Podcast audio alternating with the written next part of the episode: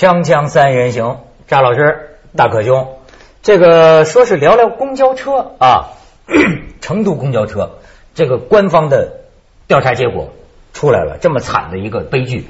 但是你知道吗？我发现成都人呢，挺有这个幽默精神的。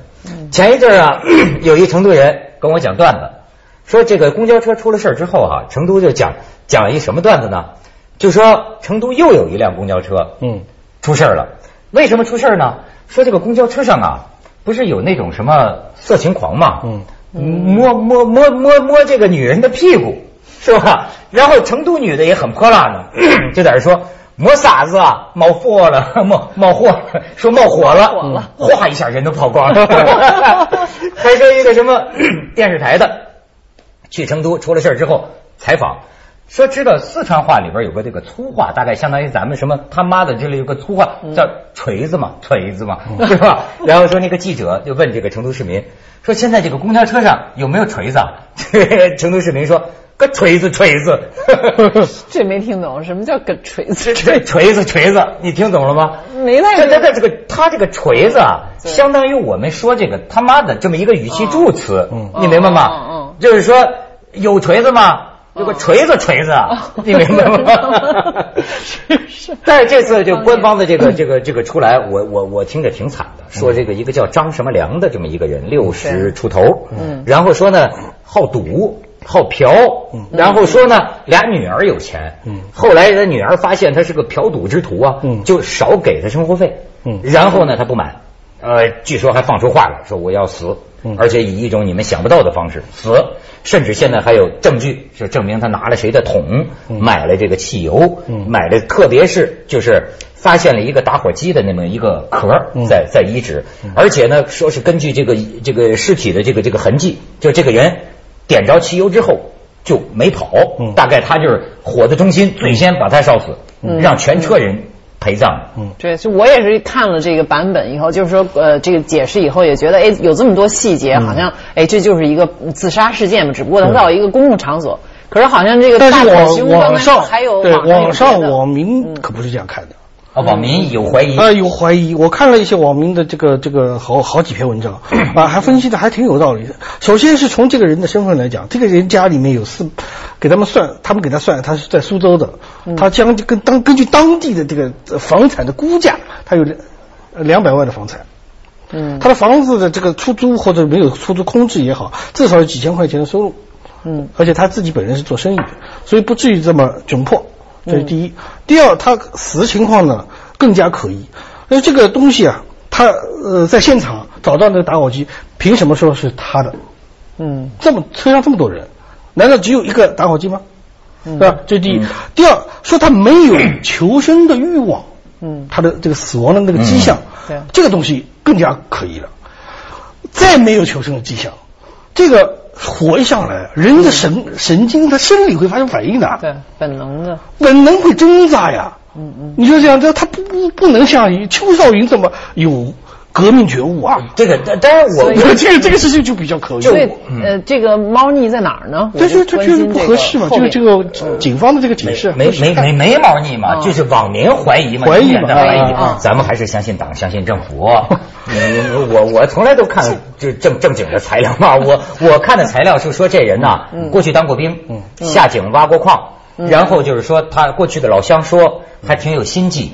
有，比如说这个有这种呃小小偷小摸的这个这个呃，他是怎么样？就说有有有一回啊，有人偷了他的一个东西，然后呢，他偷回。他报他报警。啊报警，报警好像就是大概派出所也没找着，但是就说这个人要不说有心计啊，他自己破案了嗯，他自己愣找着那个人把东西弄回来，弄回来之后呢，说他有点不忿儿，就是说，哎，我报了警，你们没给我找着，这回啊，我自个儿偷一个，所以连续偷了两个人的东西，但是最后呢，好像是为了出出气，又又把这东西最后还还给人家，就证明自己嗯很精嘛。嗯。我看的这个这个这个材料，啊，那就性格比较另类，性格比较另类。但是好像就是不是网民怀疑是因为他不管这个事情是不是真的，他对公交车这种呃拥挤现象，然后这种经常出事故，呃或者坐坐公交车的永远是这种打工族或者比较没钱嘛，你才坐公交车，要不然你打的了，对吧？嗯对对整个这这一套东西这种现象有看法，有有我觉得是这是见所以他这是才是真正的怀疑这关键。是吧？你你说这个，我给你看两张有趣的这个照片，哎，咱们导演给看看。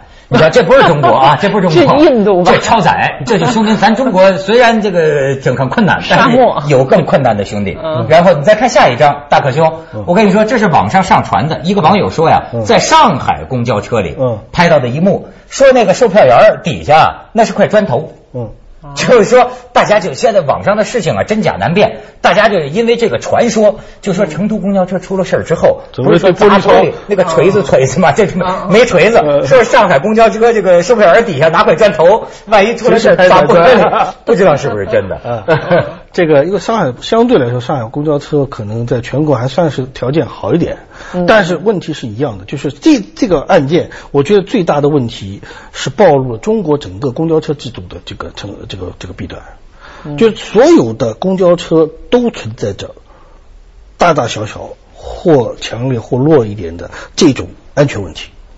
这个安全问题，我觉得分成三个，一个是首先是生命安全，嗯。就在这种情况下，逃生的问题是吧？那点火是一个，还有撞车了呢，还其他各种各样其他你意想不到的各种灾难呢，你怎么逃生？这是第一个问题。第二个问题是财产安全问题。这个公交车是往往是小偷的天堂啊。对。那个我是亲身经历的，这种被小偷摸过的，这个在都是在公交车上发生的，啊，是吧？你知道现在这个人呐、这个暴力倾向，我昨天看着一个新闻，嗯。你知道就说这个小偷啊，嗯。嗯。在公交车上嚣张到何种程度？在公交车上偷一个呃女人的钱包，嗯。结果被周围人发现了嘛，发现了 没办法嘛，就把这个钱包还给这个女的了。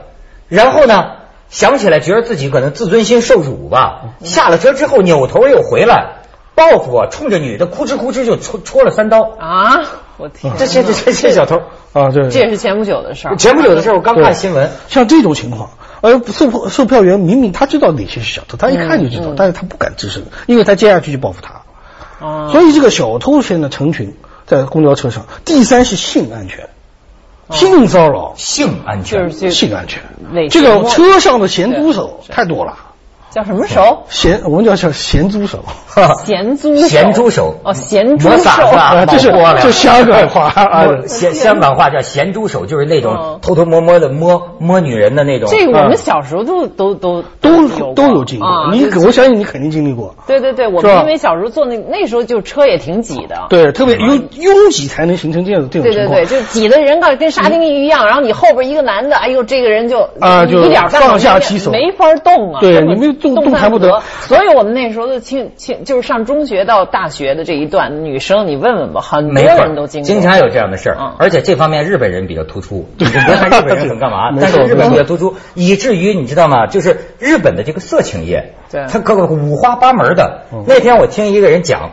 说日本的这个呃，就就有一种这个色情业是干什么呢？就满足这种男人嘛，我不知道是不是变态，嗯嗯就是啊，一个嗯公共汽车的车厢，里边花很多钱的，里边坐里边站满了女人，嗯女然后学生他们比较好女学生嘛，就是站满了，然后呢，这个车呀还能模拟晃晃晃，然后就这一个男的，你就进去。这几十个女的，一车厢的女的，把你挤在中间，然后就娇声乱叫，哎呀哎呀，就把这个日本男人挤得 好好舒服，就这样算完成交易。哦，你你花钱去 对。花钱这么过进去过把瘾就啊。过完瘾，一帮女的 挤挤着你，人肉人人人肉三明治。嗯。这还是说呃男人这个咸猪手女人，但还有反过来情况，女人咸猪手男人。啊。啊这种情况。呃，这个我这个昨天那个我们在还在谈这个问题，就是还有人这样经历过这样，还有是女人不是你还没讲怎么经历，我就是比较感兴趣女的怎么咸猪手男的？嗯，中年女人对年轻的小伙子，二十多岁的小白脸，嗯年就比较看上去比较俊俏的这种，嗯哎，对他会采取这种这一样的呀，因为一样的道理。啊对，女的一般那一般都是中年女人比较中年成熟的。男性那小白脸怎么反应呢？是反接受呢，还是从了呢，还是不从呢？啊，有一个就是下了车的时候，下车的时候骂一声，但是一般来讲就是有些小孩、年轻人他没有经历过，他会开始的时候会会涨红的脸，会隐忍，会兴奋吗？呃，会赢这个恐怕不会有很多人会 以这种享受的这种这种这这种态度来来接受他的。对对对当然还有一种是同性的这种，呃，女人呃呃咸猪手女人，还有男人咸猪手男人。我碰到过。啊，你就我在上中学的时候嗯，我呀给我到现在记忆犹新呢嗯。就是太挤了，中国的很多这个问题春情勃发都是因为太挤了，你知道吗？他也是一个清秀男孩对对对嘛，上中学啊。秀色扒着那个那个杆儿嘛。嗯，我记得非常清楚，就是一个身材有些呃比较丰满的一个中年男，哎，跟你这样有点，这这这这我比较可疑 对，他的手啊，很就就在我在我在我在我在我在我旁边，其实他还是很很很轻微的。一开始呢，他拿这个小指搭上我这个小指，嗯。啊，然后我我当时没感觉嘛，没感觉，然后搭上两个手指，嗯，再搭三个手指，到最后整个手就搭在我这个我这个上面。我手上了。但当时咱哪听说过这个？我觉得这挺挤，我说你爱搭着搭着吧。这算文明 的。他只是对你的手啊，这个。锵锵三人行，广告之后见。啊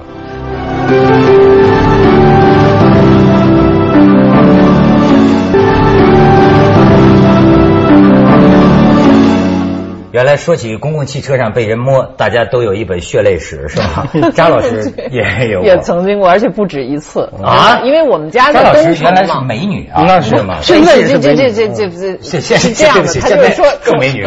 嗯 嗯。你也现在更美男，没错没错都都找不回来了。就是说，我们因为是要从东城去西去海淀上学嘛，嗯。所以你要坐很长的公交车。而公交车那时候就是很很挤，因为也没有没有出租，我们那那年代嘛，就是除了自行车就是公交车嘛，嗯所以这种你在这么坐这么长还要换车的情况下，你就很容易碰到这种叫什么咸咸猪手是吧？咸猪手啊对，所以你你而且呃我告诉你就没有任何办法，嗯，怎么特别骂他呢？呃，你骂打他呢你没有任何证据啊，马上人家可以反过来就是说你你你干什么？你说谁呢？啊有有病啊，是吧？啊，对啊，你没你你能抓到什么证据？啊那么人挤人的情况下，对对不对？就就就就白搭。我倒是真的遇到过一个，就是抓到，但是不是在公交车上，就我们小学的时候那看门的一个大爷，嗯，他是一个老光棍儿。然后呢，他冬天只有他那个传达室是生着炉子，暖洋洋的。所有的女生，他就特别欢迎女孩进来到他那儿烤火然后烤火当中，他就会邀请你坐到他的膝盖上。哦这样然后坐在膝盖上就开始有不轨的行为，哦就是你那个什么手指啊。这真是你大爷的！后来他不是后来 后来他倒是真被抓住了，啊还判了刑了什么的，开除等等。但是这个有的时候啊，这在一种很畸形的情况下啊，对他也会有一些很畸形的这个回忆。我原来在这个节目里讲过，就是原来你要就是因为特别很挤啊，一段这个青春的这个暗恋，嗯，有有个故事，我觉得你们可以写，就可以就可以写小说的，嗯嗯就是我就是因为坐公共汽车，大概是跟了一个女军人。有那个时候正是少少男呐，嗯刚刚思春，你知道吗？有个呃写穿军装的女人觉得很漂亮，你知道吗？对。然后呢，他从来就不知道。嗯。我天天跟他在一个站等车，我上学，然后就暗恋他暗暗恋他。然后哎呦那种少男的心情，你知道？有时候我早来了嗯，是吧？我还等着车来了，我也不坐，因为他还没来，对吧？我还等他来了，其实也没什么，就是就是站他旁边。对唯一的一次接触。是我最心最心跳的，却是因为挤，你知道吗？因为呢，到后来冬天穿着棉大衣，他穿着军大衣，对哎呦，我就呃挤挤在他旁边就已经很幸福了，你知道吗？但是我不是故意的。我这个手没处放啊，我这一插，我发现插到他兜里去了，你知道吗？停留了一秒钟嗯，马上抽出来，想了一晚上。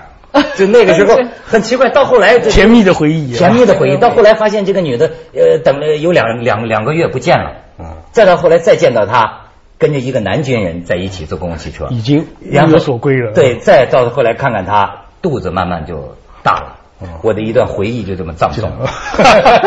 对对对，大可兄，咱说正题儿，嗯。就是说，你说这个公交车还有一个性安全的问题，对。生命安全的问题。对，还还还有什么问题？就是财财产安全嘛，财产安全。三三大安全问题，这个问题都是中国公交车所面临的非常严重的问题。嗯嗯，当然，这个适度的空间展开以后，这种安全相对会好一些，就太挤了。对。他人因为城城市跟市人口，春运问题一样吧，他怎么能不挤呢？当然现在在发展这个城市的地下轨道、轨道交通呢，呃，会适度的改善这种呃，也是有很大的改善的。但是这个改善程度有一个很大问题是什么呢？他把这个价格拉拉大，就公交车它特别便宜。但地铁它就把价格提升，像是北京不没有这个情况，对上海很明显嗯就把提价，嗯提价就变成呃这个地铁变成了中产阶级的白领的主要的交通工具，而那个变成底层民众的公交车，呃贫民窟的一个变成一个流动的贫民窟，嗯。打工仔最底层的或者刚刚工作的这些人，他们才呃没有钱坐打的，或者是甚至连坐这个呃这个地地铁的这个能力都没有。嗯这种情况下去哎，骑你这公交车，这，但是你在那个澳大利亚住过很多年啊，就是嗯我我我在美国住过这种大城市的地方，我不知道跟澳大利亚比是什么，反而是地铁是更拥挤的，在纽约公交车是特公交车是特别舒服，特别舒服而且它那个车特别高嘛，你坐在上面看风景，就等于上下班你经过城市高峰。期会站着吗？呃，高峰期有有这样的情况，但是不多，因为它公交车也很多线路啊，就一一条线上你可以有很多选择，然后又有地铁的选择，地铁可能还是更快。因为没有红灯嘛，嗯所以更多的人坐地铁从价钱上是一样的对，基本上是一样的，所以没什么就是说你坐哪个更便宜的问题，就哪个快嘛。所以快的是挤的，公交车是很舒服的一件事。因为我在澳大利亚，我觉得公交车主要的功能是在那些呃老太太、老头老太太，嗯就退了休的啊，出去呃那上班族呢？上班族大部分都坐那个地铁。哎，跟香港差不多，赶时间嘛跟香港赶时间但是香港那个地铁，我不得不说一句，太方便了。嗯那家伙地铁修的，你出去直接就是百货商场，对对直接就是你公司那个楼啊。对对而且哗，A B C D E F G 那么多出口，对牌子写的清清楚楚，这个出口出来可以到这个街、那个街、那个街。我觉得咱们这儿至少北京，我看那个呃，就是呃地铁的什么的那设计就是学香港的呀，很像那到哪站哪个灯亮了什么的，都比那个反正比纽约的我觉得要好。都先进啊纽约太旧了嗯又又又新，然后又又清楚又方便，还有好多什么双语的广播呀什么这种的，对就哪站到了舒适度它显然地铁要比远远高过我们今天中国的这个、这个那个呃公交。啊可是，在西方公交车很舒适，它不仅安全性好，而且舒适性也很好。嗯这是一个很好的一个这个。那你说我们是不是因为经济的关系，没有还没有足够的财力投入，加大投入，把这公交车我我觉得不是经济的问量的题，我们政府有足够的钱，嗯嗯只不过是对这个不够重视。因为做这个的是，你有很大的钱去做那个形象工程，那个就是对对对。领导看得见的，因为领导从来不坐公交车，所以领导视察他不用担心他们会发现这些问题。嗯是嗯，是还是不是这么回事儿。是嗯还那还是有个体制问题，还是个体制问题。嗯嗯，城市其实我们现在投入已经很大了，我们造那些形象工程的时候花的钱根本不惜代价。嗯可是我们在公交车、公共交通方面投资实际上是非常低的。嗯对，还是说咱们人实在是太多了，当然，人口也是一个问题啊，也是个问题。都会挤呢。嗯对，而且我们因为这个这个很多在城里打工的都住得很远啊所以这个负载量是特别大。我又要跟就是对的印度比如说比啊，他那个贫民窟就打工的人就住在市中心，嗯你没权利赶到他远郊，所以他确实也没有这种呃要每天这么多的人要乘公交车回家到远郊去这个问题。他就现那在城市又是像像大饼一样摊摊摊大了，对所以这个距离，这个从上班和居住距离越来越远，啊，是所以他对空对公交车的要求是越来越高。可是公交车本身它发展对非常缓慢，我跟不上。我们家附近的那个就是发廊的那个，他是东北人嘛，打工来，其实他是很好的，后来最最后就自己开了小发廊了。但是他的房子就在燕郊，就很远，等于实际上是河北省了。那他为了每天不能那么远的坐公交车，他第二天因为发廊是要开的很晚的，你知道，他嗯来不及，所以他就在城里边儿就跟很多人。都是做发廊的，或者都在打工，城里打工的，合租一个，比如一个房间里就住了好几个人，他就是过夜，嗯嗯。到了周末了他再再回回去，嗯。有很多是这样的，实际上。哎呀，咱们去一下广告，锵锵三人行，广告之后见。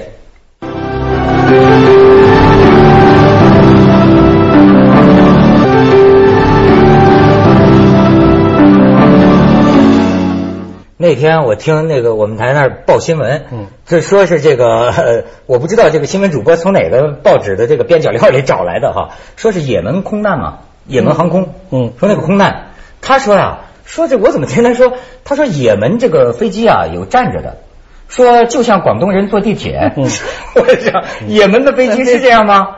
我我我不知道。我没见识过。嗯。啊，这不是，但是确实前一阵说国内有一家航空公司要卖站票，对，后来我研究了一下，当然这可能是他们的现在的一个提议，嗯。还不知道最后。说其实呢也不是让你在飞机上站着，嗯。就是啊。大概这个座位吧，比那个经济舱啊还这个竖着点基本上是把你绑在板儿上，可能垫着点屁股就可以，是不是飞机可以坐更多人？这样好像欧洲票价便宜一些。欧洲这两天有一家航空公司表示要向中国学习，就是春秋航空公司这个提议，他们是准备把那个像地铁一样，把它变成一排、两排这样，就这样排排坐，哦有这种方法。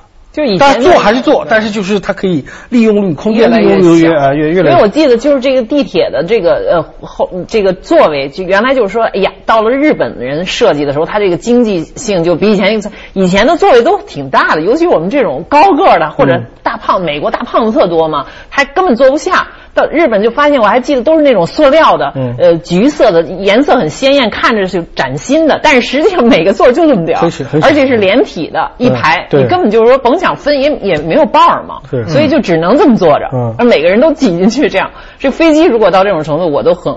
呃很担心，因为你要超载怎么办呀？嗯坐这么多，或者是你这儿加重了，你别的就要减少，对吧？你别的服务的东西就要减少，行李要减少，嗯甚至反正吃的东西也是越来越少。呃，服务员呃，这个这这个乘务员要减少，嗯是吧？自我服务，我们没人给你送菜，对不起。没错，而且就是我觉得那年还说一个春节的时候嘛，嗯。说是这个从深圳还是飞广西还是哪儿啊，就说一个呃让让农民工坐飞机嗯。回家过春节，嗯，结果呢这就这个结结果到后来发现这个飞机啊，这个洗手间打不开了，嗯。然后这空中小姐咣咣咣半天没打开是吧？最后强行打开之后，发现这个农民工呢在里边洗澡，啊，洗澡。哗，把那还有洗头水什么什么什么洗澡，因为他他回了家可能也没有这么好的洗澡的条件哦，一看飞机这儿不错，这你看哎真是，这都让人就觉得有点心酸接下来为您播出走向二零一零》。就是越穷的人